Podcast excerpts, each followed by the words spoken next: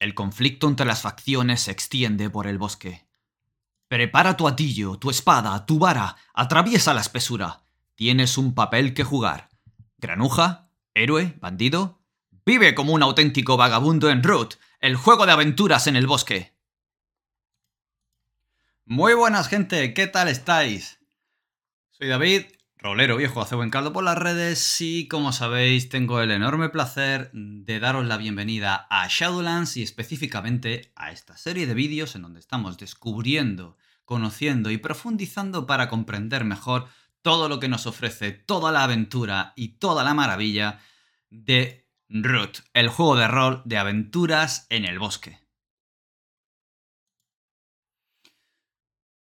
En otros vídeos ya hemos visto cómo es la tirada básica, cómo son los movimientos, o mejor dicho, qué son los movimientos, cómo funcionan, cómo funcionan en definitiva eh, las bases del sistema de juego de Root.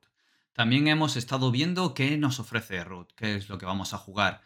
Em, este, estos vagabundos, estos pillos, estos granujas, esta gente llamada a ser héroes o no, simplemente bandidos o gente que mira por sí mismo en estas divertidas aventuras, estos grandes atracos, eh, golpes, escapadas, escenas de capa y espada, em, en fin, todos estos conflictos, todas estas peleas, toda esta, esta aventura, en definitiva, aunque repita mucho la palabra, de los vagabundos en el bosque. También eh, hemos visto, pero muy por encima, qué es el bosque, qué te ofrece, eh, cómo es y y cómo son las facciones, cuál es su historia. Esto ha sido como muy por encima, así que poco a poco vamos a ir profundizando. Y en este vídeo vamos a hablar de la historia del bosque, lo que se conoce antes de los registros, lo que se conoce durante los registros, qué ha ocurrido y por qué estamos en la situación actual.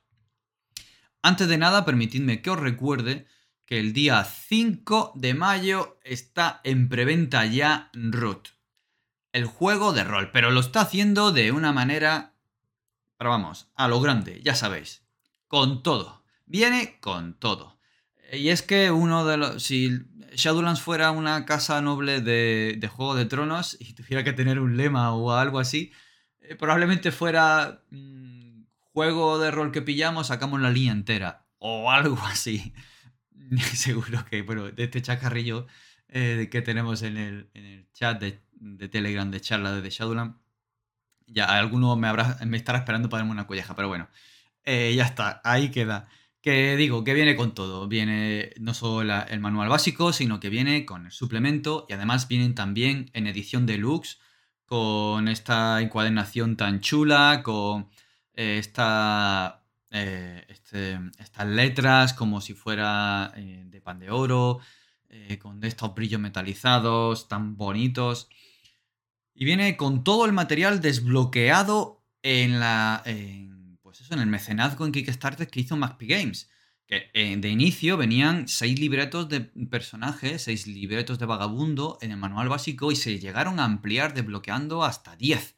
Y además hay 9 o 10 más en el manual de viajeros y forasteros, con todas las facciones que te ofrece. Además, con la pantalla, con todas las ayudas que viene ahí a vista de pájaro de un, solo vuelo, de la pantalla el director de juego, con el libreto de claros que se desbloqueó, con cuatro mapas para poder escribir y borrar encima con estos rotuladores eh, que se pueden borrar, eh, con el mazo de habitantes, con las estadísticas y habitantes para usarlas en el momento, el mazo de equipo, los dados con todas y cada una de los símbolos de las facciones.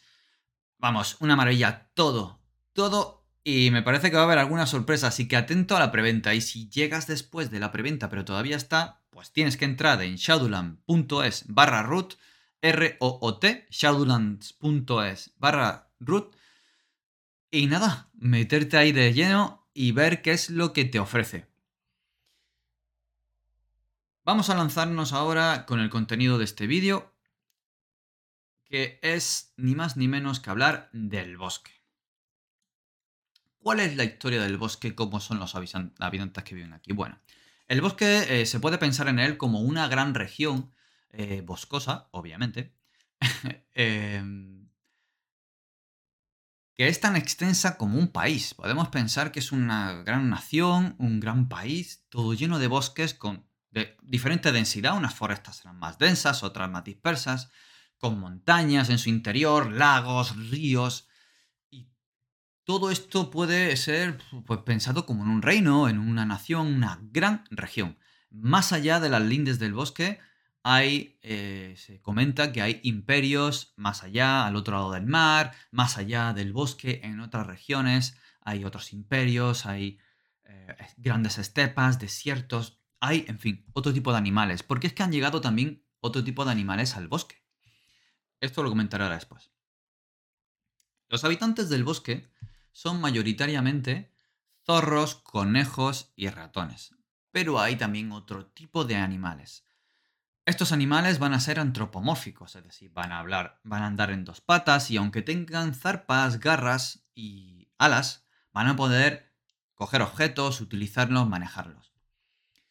Todas estas cosas y peculiaridades se definirán cuando defináis vuestro bosque, porque aunque haya una serie de pautas para el bosque, como que vamos a ver ahora, al final hay que definir ciertas particularidades. Por ejemplo, las aves del bosque vuelan o no. Pueden coger objetos y demás, pero vuelan o no. Eso lo definís vosotros. Y hay ciertas cosas de, la, de vuestra lógica del bosque que vais a definir cuando construyáis o creéis, o mejor dicho, personalicéis el bosque. Pero eso lo veremos en otro vídeo.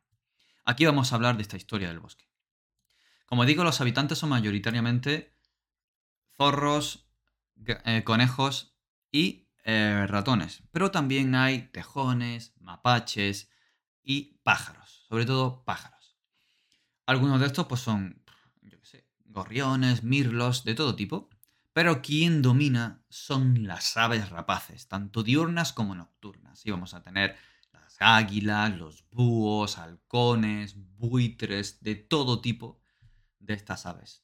Y todas estas conforman el conocido nido de águilas. Ya hablaremos después de esto. Pero ¿por qué voy hacia el nido de águilas? Porque fueron las primeras en pensar en que controlaban el bosque. Como hemos visto en otros vídeos, el bosque está conformado por claros, que están comunicados entre sí por caminos. Y estos claros no son, más, no son más que lugares del bosque de la espesura que han ido talando para civilizarlas, entre comillas. Aquí es donde están las madrigueras, las casas madriguera, y los nidos y casas nido que están en lo alto de los árboles y cuanto más alto se supone que más casta hay dentro de la dinastía de nido de águilas. Bueno.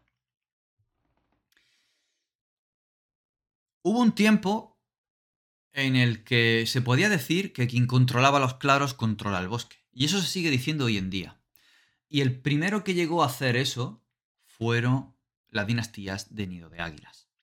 Pero antes de eso, antes de eso hay muy pocos registros.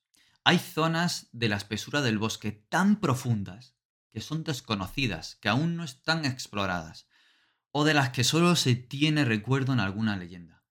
En estos lugares, con un gran potencial para la ficción y para que nosotros podamos incluir nuestras propias leyendas y crear ahí de nuestras propias historias, estas zonas son muy peligrosas. ¿Por qué? tanto porque son inexploradas y no sabes qué te vas a encontrar, qué recursos hay, cómo sobrevivir allí, como porque hay grandes bestias presentes, que son un peligro. Estas grandes bestias no, eh, digamos, son antropomórficas, no están civilizadas y son enormes. Hay grandes osos muy peligrosos, grandes ciervos. También puede haber leones, grandes leones y grandes lobos guargos. Todo lo que tu imaginación pueda crear. Y es por eso por lo que los habitantes del bosque se han reunido en los claros y los han adecuado para que la vida sea lo más fácil posible allí. Es verdad que toman sus recursos del bosque, tanto madereros como minerales, de agua, vegetales y de todo tipo. Pero no se adentran demasiado, porque es muy peligroso. Solo hay unos pocos habitantes que se adentran. Y lo hacen en grupo, eh, como si fueran pues, estos guardias, guardabosques que se adentran pero solo unos se adentran de manera individual o en grupos muy pequeños. Esos son los vagabundos. Están hechos con un coraje y están hechos de otra pasta, en definitiva. Son capaces de sacar provecho a todos los recursos del bosque y a sobrevivir atravesando la espesura. Como digo, eh, estos claros y estos caminos se hacen talando el bosque y manteniéndolos para que el bosque no recupere, no reclame aquello que se le ha arrebatado. Pero en el bosque no solo hay estas grandes criaturas, estos lugares inexplorados. También es hogar de forajidos, de bandidos y de los trapicheos y malas actividades. Por lo tanto, es peligroso también por acción de los propios habitantes del bosque.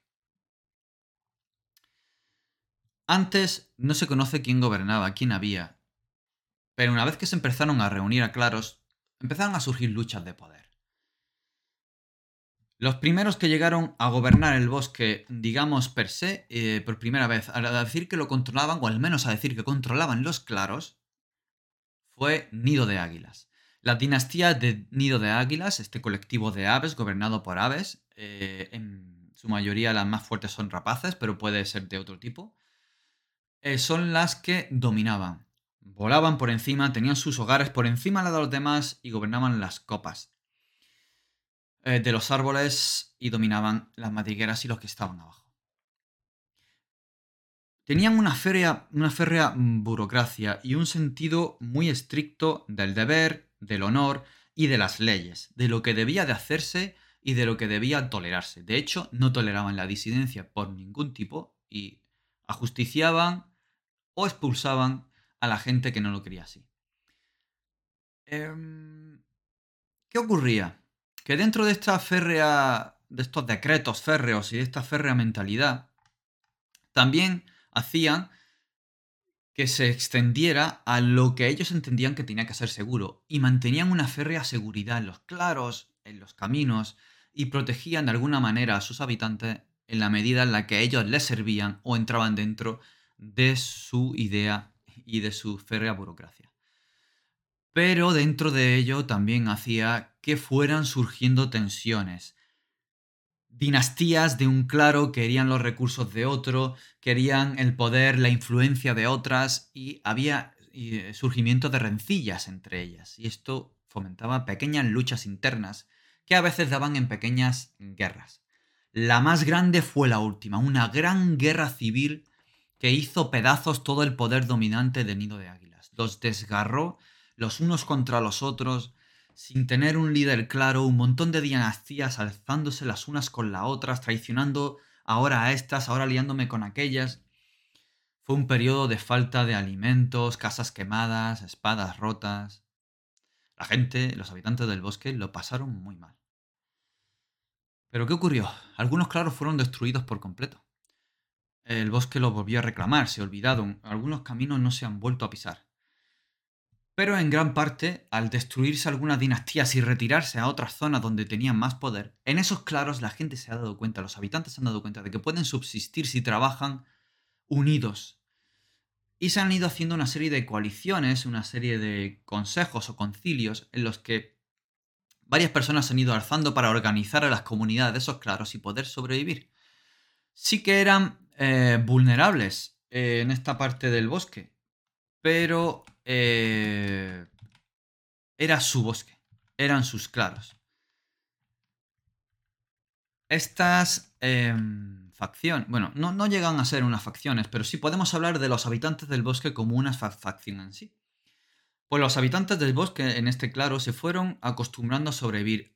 Condiciones muy duras, sin la protección de nido de águilas, pero aprendieron lo que era vivir sin la imposición ni el férreo dominio de nido de águilas.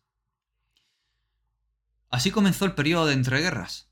Nido de águilas fragmentado, eh, lejos de. abandonando muchos de los claros, gentes y supervivientes de las guerras que se habían reunido para volver a, ser fuertes en los claros y sin eh, y sobreviviendo sin la ayuda ni el férreo control de nido de águilas, como digo. El bosque sobrevivió hasta que fue percibido los grandes recursos que esconden y que ya no había un control férreo de una facción potente y fuerte por parte de gente que vino del extranjero. Estos habitantes extranjeros que eh, venían de imperios lejanos se fueron imponiendo y vinieron con una eh, organización diferente. Había soldados profesionales con armas diferentes, maneras de hacer las cosas diferentes, tecnología e industria diferentes. Y venían con un esquema y una manera de hacer las cosas también diferentes. Pero al final era alguien que intentaba imponerse a los habitantes del bosque, sacar los recursos del bosque, de una manera mucho más sistematizada. ¿Quiénes son? Son el marquesado gatuno.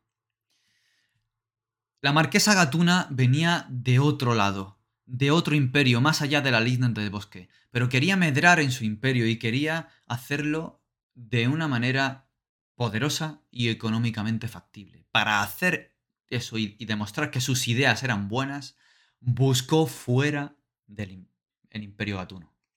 Y así llegó la marquesa gatuna al bosque.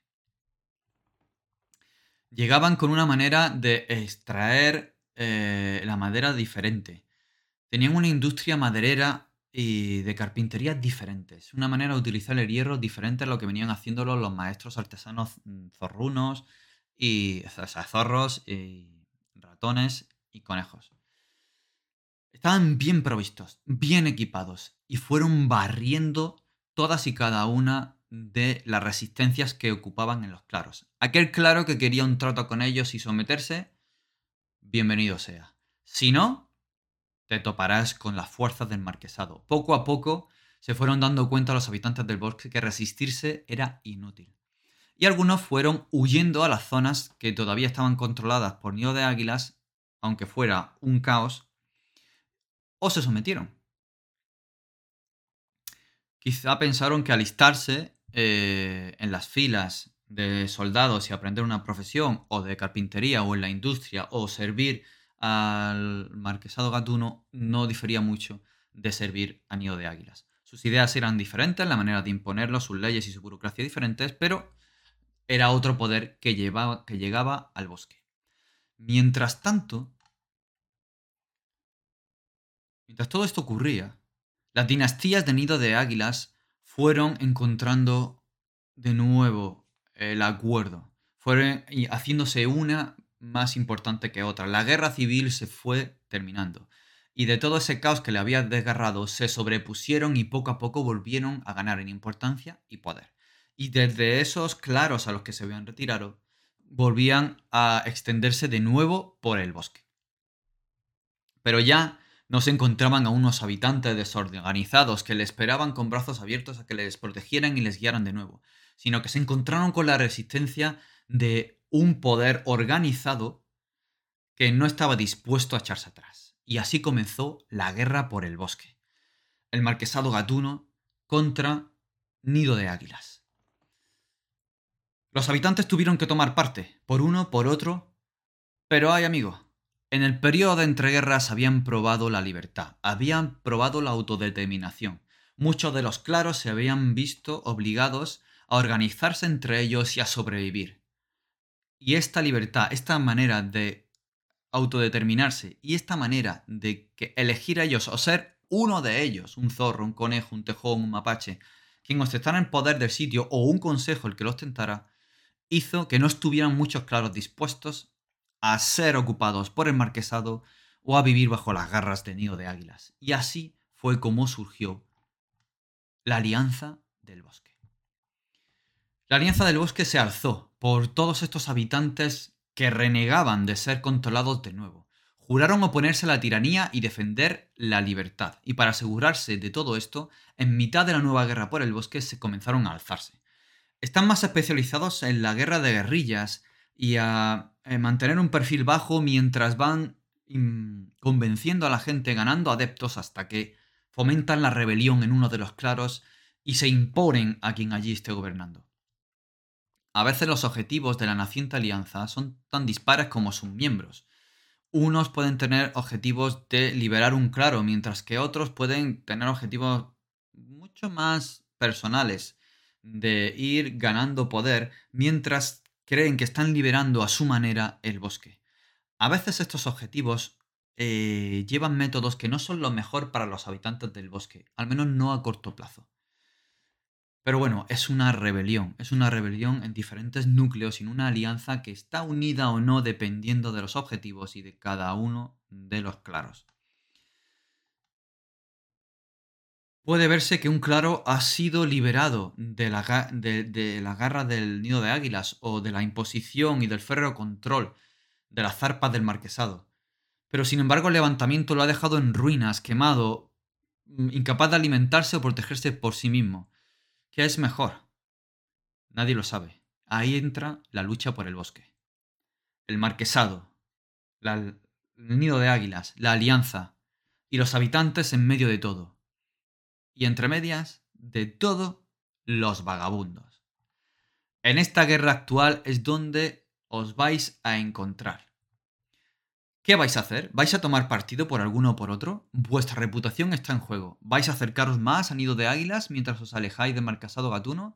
¿O vais a acercaros con pillería a cada uno de ellos, a los habitantes del bosque, a la Alianza, al Marquesado, a Nido de Águilas y vais a hacer lo que queráis por vuestro propio beneficio?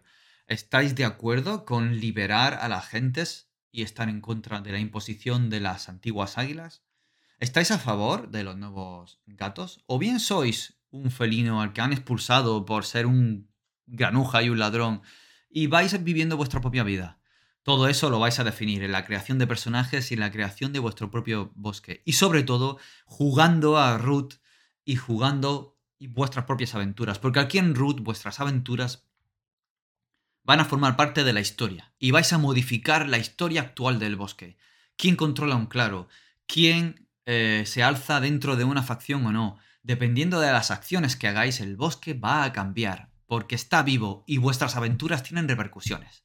Así que os animo a que juguéis a Root y a que me sigáis en nuevos vídeos, donde veremos poco a poco cómo son cada una de las facciones, cómo se organizan, cómo son los vagabundos, e iremos profundizando más y más en las reglas. Veremos cómo son los movimientos, eh, cómo son los movimientos básicos, cuáles son, cuáles son los movimientos de cada uno de los vagabundos y los de reputación, viaje, los del director de juego, en fin, que vamos a irlo viendo todo. Dejadnos como siempre comentarios en estos vídeos con las preguntas que podáis tener o bien escribidnos, entrad en Telegram, en el chat de charlas desde Shadowlands y podéis escribirnos cualquier duda que tengáis. O bien buscadme por redes sociales o donde me encontráis y podéis escribirme. Estaré encantado de dar respuesta a cualquier pregunta que tengáis. Porque Root es maravilloso y me encanta. Así que nada, aquí me quedo. Recordad, 5 de mayo, Shadowlands, terminando S, shadowlands.es barra root, R-O-O-T. Y nada, 5 de mayo, preventa, root, maravilla, poco de cardinales. Nos vemos en siguientes vídeos. Hasta otra.